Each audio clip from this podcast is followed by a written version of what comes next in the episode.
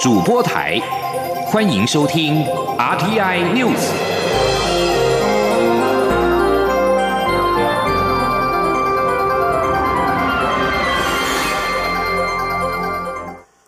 各位好，我是主播王玉伟，欢迎收听这节央广主播台提供给您的 RTN News。今天是二零二零年九月七号，新闻首先带您关注国际焦点。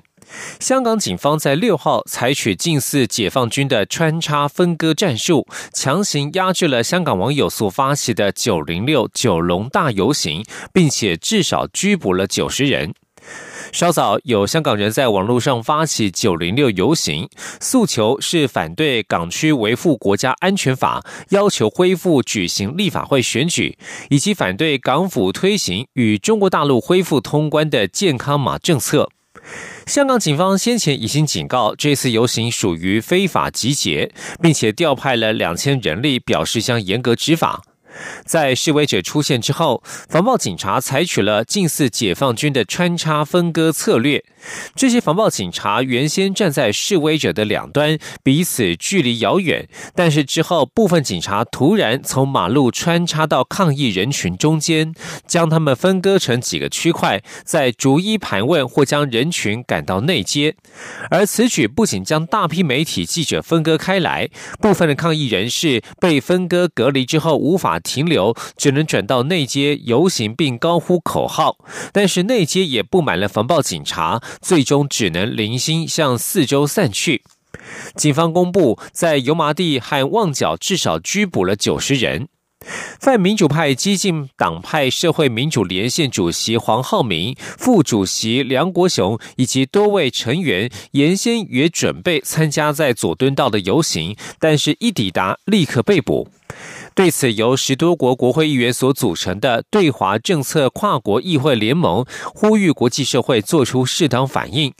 该组织是由各国有志一同的国会议员深层合作，定定因应中国的战略做法。联盟成员则包括了美国联邦参议员卢比欧以及梅南德兹，以及英国、澳洲、加拿大、瑞士、日本、捷克等国的国会议员。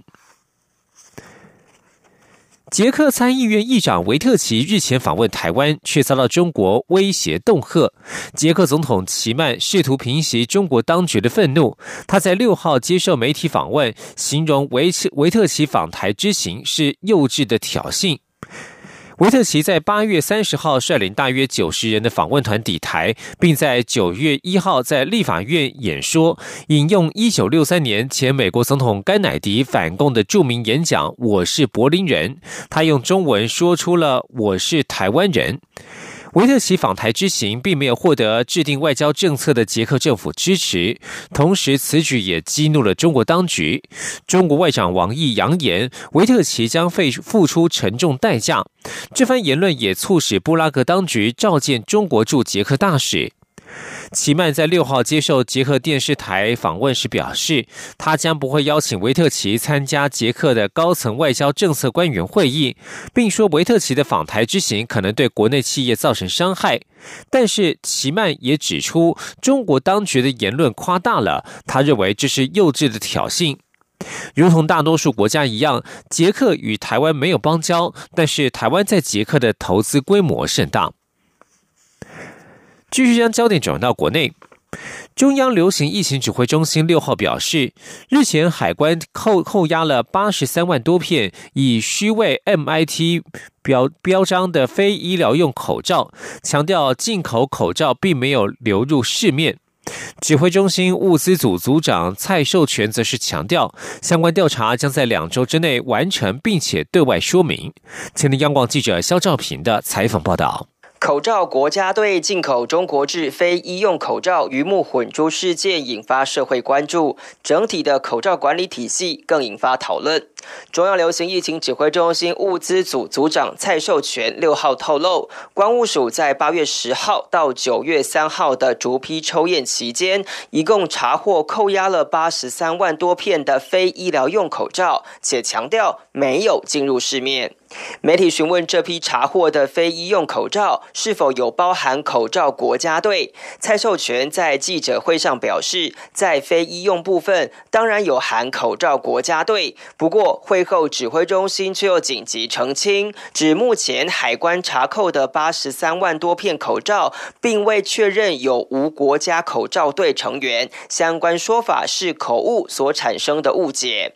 蔡寿全表示，这些非医疗用口罩会被扣押，都是因为涉及 MIT 的虚伪标章，后续在标示以及法律面的为师都已经启动相关程序。他说：“这个呃，八十三万多片的这个都是他伪标 MIT 的。那伪标 MIT 当然它会有两种方式，第一个，它属于它标示不实的部分呢。”大概就贸易局会去采罚，那它扣它比较在刑事的部分，现在扣押在海关，就会后续呃移给检调来处理哈，查查看他到底呃最后的结果是什么，再来决定这一批货是退运还是销毁哈。在口罩国家队出现鱼目混珠事件后，又有海关扣押未标 MIT 的进口口罩，如何清楚标示也成为民众关心重点。蔡寿全表示，除了有钢印外，目前也正。思考如何透过行政管理措施协助民众区辨医用跟非医用口罩。七号就就会向行政院提出报告，待政院核定后就会对外公布。中央广播电台记者肖兆平采访报道。继续关注政坛焦点。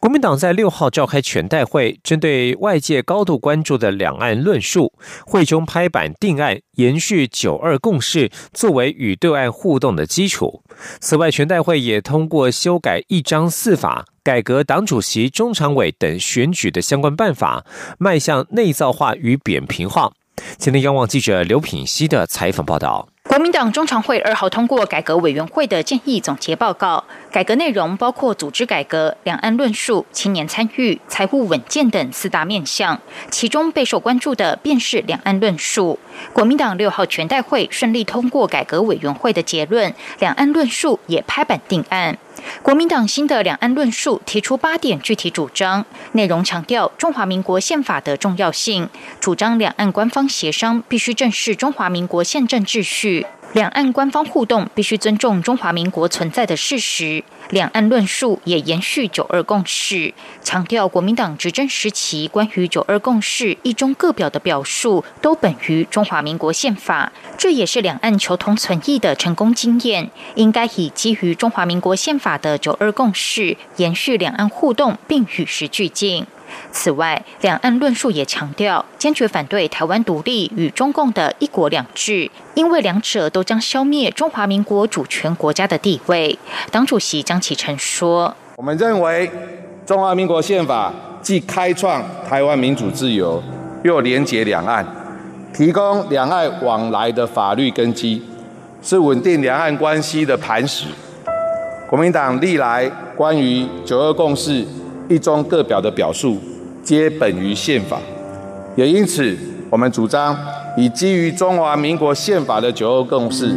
延续两岸互动，并寻求互动方式的与时俱进。此外，全代会也通过修改一章四法，调整相关选举制度，包括废除党主席必须由党员联署的制度，党章内规定应设立副主席的规定改为得设立副主席，精简中常委与中央委员席次，中常委任期最长八年。党主席指定的中常委不再限定于党籍县市首长，可以选任党籍社会贤达担任。此外，中央委员审查不分区立委名单时，由行使不同意权，改为同意票过半才通过提名。央广记者刘聘熙在台北的采访报道。国民党定调以中华民国宪法的九二共识延续两岸互动。前总统马英九六号表示，九二共识的内涵就是一中各表，一中就是中华民国。国民党主席江启臣本来就了解，也认为九二共识一中各表与党的方向没有违背。而国民党前主席朱立伦则表示，国民党一定要能够跟所有台湾人民站在一起，坚持中华民国民主自由的立场，而且两岸的交往不能被恶意贴上所谓“舔共”“亲中”“卖台”的标签。国民党一定要走出这样子的困境。对于国民党全代会拍板定案，两岸论述将延续九二共识，作为与对岸互动的基础。对此，民进党发言人严若芳表示，二零二零年提出的新论述本质上毫无新意，没有令台湾社会惊艳之处。不仅内容是旧酒，连瓶子都不愿换新，犹如旧瓶装旧酒，既不符合主流民意，更凸显了国民党青壮派力求改革时的无力感，令人惋惜。青年记。刘玉秋的采访报道：国民党六号召开全代会，针对外界高度关注的两岸论述，会中排版定案，延续九二共识，作为与对岸互动的基础。对此，民进党发言人严若芳表示，国民党二零二零年提出的新论述，本质上毫无新意，没有令台湾社会惊艳之处，令人惋惜。不仅内容是旧酒，连瓶子都不愿意换新。就像旧瓶装旧酒一样，既不符合主流的民意，然后也更凸显出国民党的青壮派力求改革时的无力感。我觉得非常令人感到可惜和惋惜。严若芳也指出，国民党主席江启臣自诩是国民党青壮世代，理应要摆脱旧包袱，展开大开大合的气魄，带来新气象。但如今却走回头路，毫无崭新路线，也未回应年轻世代的声音，令人遗憾。另外，国民党主席江启臣宣誓，将以反对美国猪肉进口为由，启动食安公投联署。严若芳也说，国民党过去执政时开放含来剂的美牛进口，如今却在国际标准与科学证据明确下，以反对猪肉含有同样添加为由启动所谓公投，前后立场明显矛盾，以个人政治目的操弄社会对立，无怪乎外界将国民党所谓的公投视为江主席拼连任的政治。操作。严若芳也提醒，江启臣在从政前是一位研究国际政治的学者，不可能不知道当前国际经贸局势正快速变迁。而在这一个关键时刻，台湾必须展现处理国际经贸问题的能力与决心，加速与国际的接轨，确保台湾在新一个阶段的国际经贸格局中扮演关键角色。他呼吁江教授记得江主席，政治只是一时，国家发展的未来才是。每一个从事政治者的目标，不要把主席连任的危机变成国家发展的危机。严若芳也重申，台湾应该要掌握机会，朝野合作，用合作取代对抗。现在要的不是公投，而是共同，盼朝野共同守护大家的健康，让台湾在国际上更有信用，让台湾走出去。中央广播电台记者刘秋采访报道。继续关注的是美猪美牛进口政策松绑的议题。卫福部在五号公布了美猪莱克多巴胺的限量标准。台北市长柯文哲六号出席活动时受访表示，美猪美牛的问题不在于标准定为多少，而是如何执行。柯文哲质疑政府看报治国，事先没有沟通，先看民间反应，再决定标准与施行细则如何定定，并不是个好方法。今天记者刘玉秋的采访报道。蔡英文总统宣布放宽瘦肉精美猪与美牛进口后，卫福部也正式公布来剂限量标准。除了肾脏低于国际食品法典委员会 Codex 定为零点零四 ppm 外，肝脏、脂肪以及肌肉比照 Codex 标准，另定定其他可食用猪杂碎部位为零点零一 ppm。对此，身兼台湾民众党主席的台北市长柯文哲六号一早出席二零二零台北市城市杯绕圈。赛行程受访时表示，一公斤的台湾猪成本约新台币六十五元，每猪为三十五元，价差有三十元。若再加上运费，市价差也有十五元以上。谁会买美猪？答案呼之欲出。你把运费再算进去哦，反正大概估计起来，在如果到最后了哦，目前的估计了，在台湾市面上的价格，大概一公斤才会差到十五块以上。所以最后随便买一下？穷人呢？柯文哲随后出席民众党地委赖香林会在新竹县竹北市的服务处开幕致辞时，也进一步表示。美猪与美牛的问题不在于标准定为多少，而是政府如何执行。他以过去六年在台北市执政的经验为例，认为政府常常讲了一大堆，却不知道该怎么做。人民若不信任政府，整个计划将无法执行。美猪美牛就是最大的例子。柯文哲质疑政府看报治国，没有事先沟通就宣布进口，先看民间反应，再做后续标准定定与公布施行细则，这并非好。好的治理方法。这个事实上哦，没有人会故意要跟中央政府搞战，所以就事先讲清楚到底要怎么做哦，它标准是多少，执行方式怎样。然后如果我们觉得有理我，自然会举手嘛。他说，但是不可以把举手全部说他是逆时说明的哦，那这个就那这样就没办法做事了。柯文哲说，他希望开始建立一个理性、务实、以科学数据作为治理一个国家的方法，而民众党新竹服务处就是一个起点，希望立高新竹县民众一起到服务处共同探讨国家如何进步。中广电台记者刘秋采访报道。是阳光，翅膀打开了世界之窗；是阳光，翅膀环绕着地球飞翔。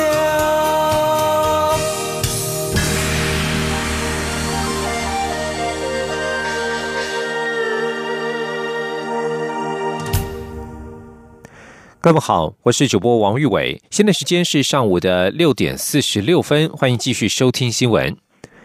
为了纪念西藏精神领袖达赖喇嘛所创建的西藏人民议会，为流亡藏人奠定民主制度的第一步，在台湾的流亡藏人六号在台北举办第六十届西藏民主日庆典。会中除了纪念对抗中国暴政中牺牲的烈士之外，并首播由在台藏人参与制作的达赖喇嘛的礼物影片，纪念这一条民主之路。前天记者刘玉秋的采访报道。西藏精神领袖达赖喇嘛在一九六零年创建了西藏人民议会，西藏历史上的第一届民选代表机构——西藏人民委员会，在一九六零年九月二号选举后也正式宣誓就职。西藏流亡社群将这一个历史性的日子称作西藏民主日。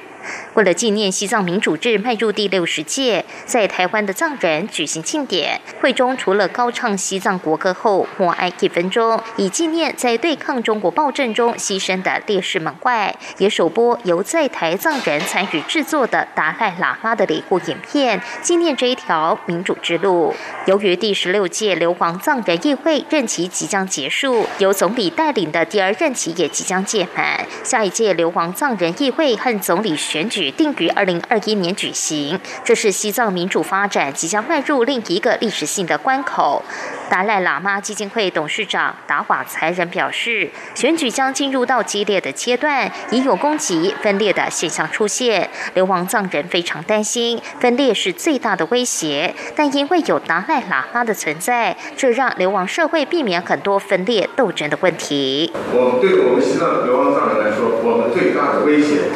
对西藏的自由事业来说，我们最大的威胁，我们内部的分裂。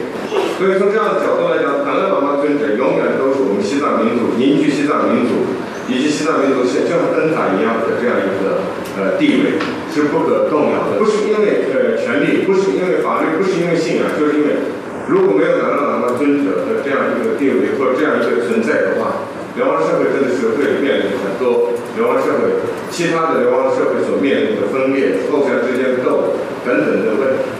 这一场西藏民主制的庆典上，长期关注在台藏人权益的五党籍立委林长佐、民进党立委洪生汉、前立委尤美女与台全会秘书长施一祥等人皆出席与会，力挺西藏。林长佐也特别指出，他在立法院组成的台湾国会西藏连线，朝野政党都有委员参加。他会持续关注在台藏人的权益，也期待在疫情趋缓、解封后，能率团前往印度达兰萨拉。会见达赖喇嘛。中广电台记者刘秋采访报道。关心民生及社会议题，文化部的纸本易放券开放符合资格的民众注册登记。文化部统计，截至六号晚间九点为止，截止登记的期限。为止，注册登记的人数突破两百五十万人。文化部将在八号抽出六十万名纸本易放券的得主。第二波纸本易放券针对六十五岁以上、十八岁以下以及身心障碍者等手机弱势族群，从八月三十一号上午九点到六号晚间九点为止，可凭健保卡到四大超商或网页登记。截至六号晚间九点，注册登记人数突破两百五十万人。文化部将比照第一波数位易放券，在八号中午十二点于文化部由文化部长李永德抽出六十万名纸本易放券的幸运得主，抽中者九号即可使用，使用期限到二零二一年二月二十八号为止。台湾自杀防治学会在六号举办同心协力防自杀防疫新生活宣导记者会，理事长李明斌表示，虽然整体自杀率有下降的趋势，不过最近三年却发现青少年的轻生通报比例却是逐年上升。李明斌强调，萌生轻生念头会有一段历程，因此只要强化事前保护与防治，就有机会避免憾事发生。请听央广记者肖兆平的采访报道。九月十号是世界自杀防治日，卫生福利部与台湾自杀防治学会暨全国自杀防治中心于六号举办研讨会，呼吁社会各界发挥一问二应三转介的守门精神，打造更紧密的社会安全网。自杀防治学会理事长李明斌表示，台湾自杀率从两千零六年每十万人口有十九点三人的高峰以来，近年已经逐年下降。不过，根据二零一九年三万五千两百多人的通报个案来看，平均一小时就有四人有轻生企图，必须送医。值得注意的是，过去三年来，台湾青少年的自杀死亡率更是逐年上升。他说：“过去三年来，我们的青少年，特别是哦十五岁到二十四岁的青少年，他自杀死亡率逐年上升。”我提升了大概有将近百分之二十二点四。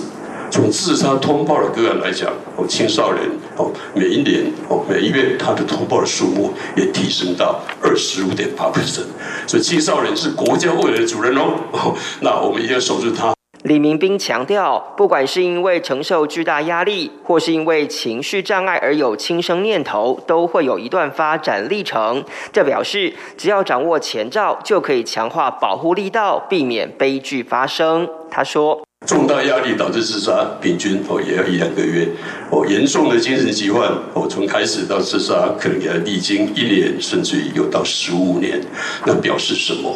我表示说，压力可以透过压力管理，情绪障碍可以透过精神医疗、心理卫生专业同仁来帮忙他。卫福部次长李丽芬进一步表示，台湾除了设有一九二五的咨询专线外，更有一套独步全球的自杀防治通报系统以及追踪关怀服务。希望公司持续合力深化防治工作。他说：“让台湾是成为一个真实。”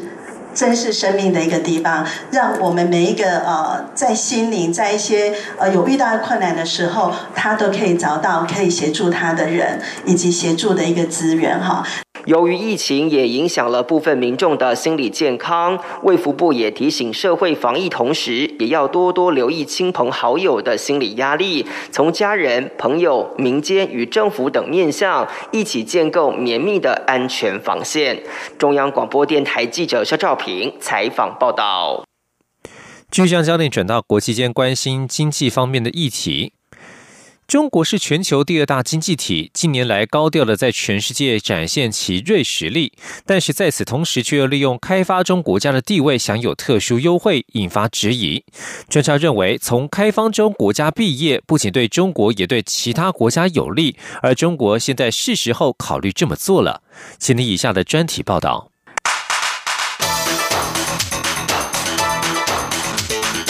专题报道。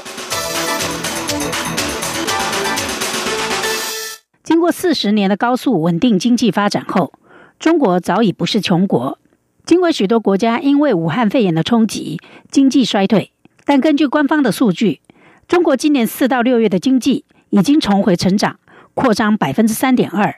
今年年初，中国官方数据显示，中国人均国民生产总值已首度超过一万美元。而私人部门的统计也显示。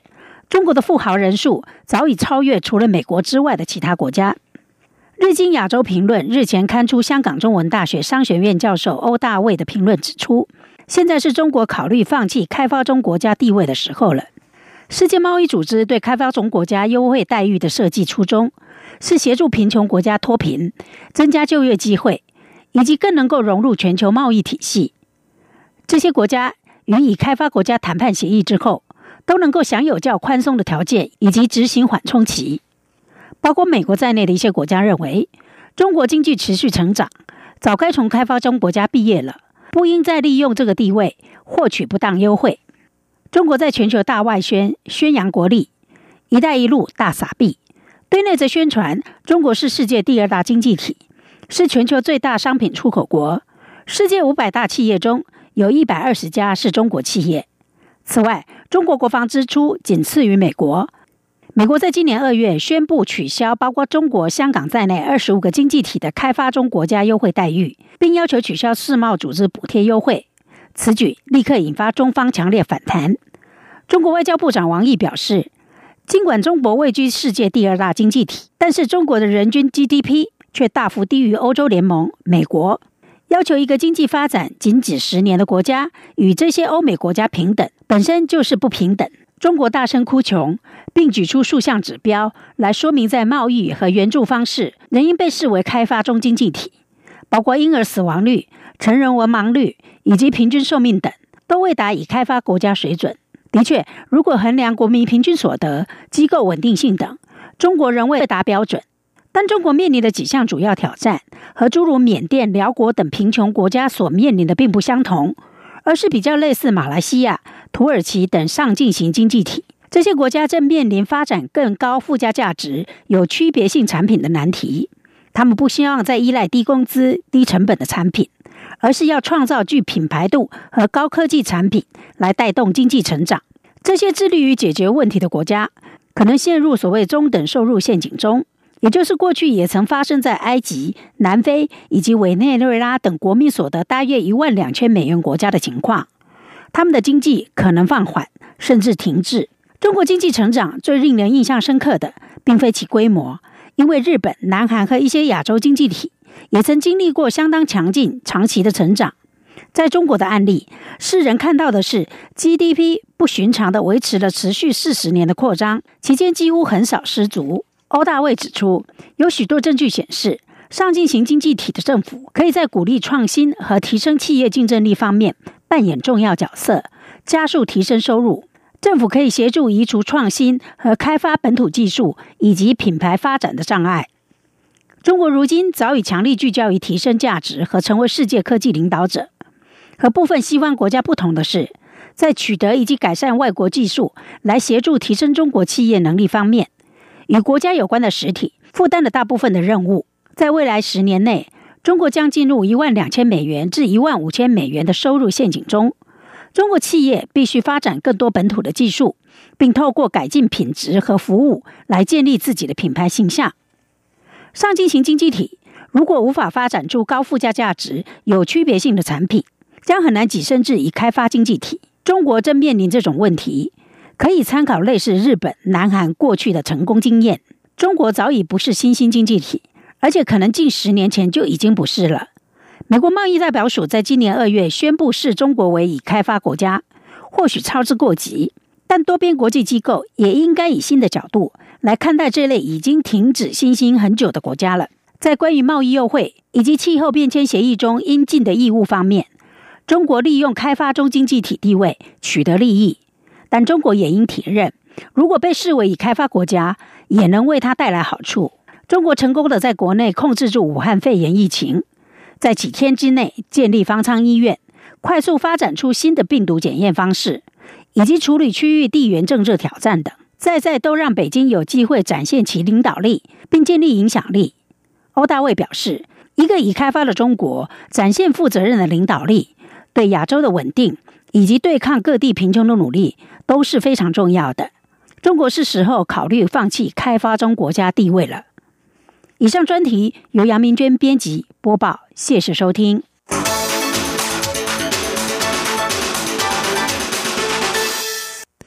新闻最后关心南海情势。日美共同社取得十二号将展开的东协区域论坛部长会议线上会议主席声明草案，内容除了对美中对立升高、南海局势的紧张表达忧虑之外，也敦促勿在南海动武及进行威胁。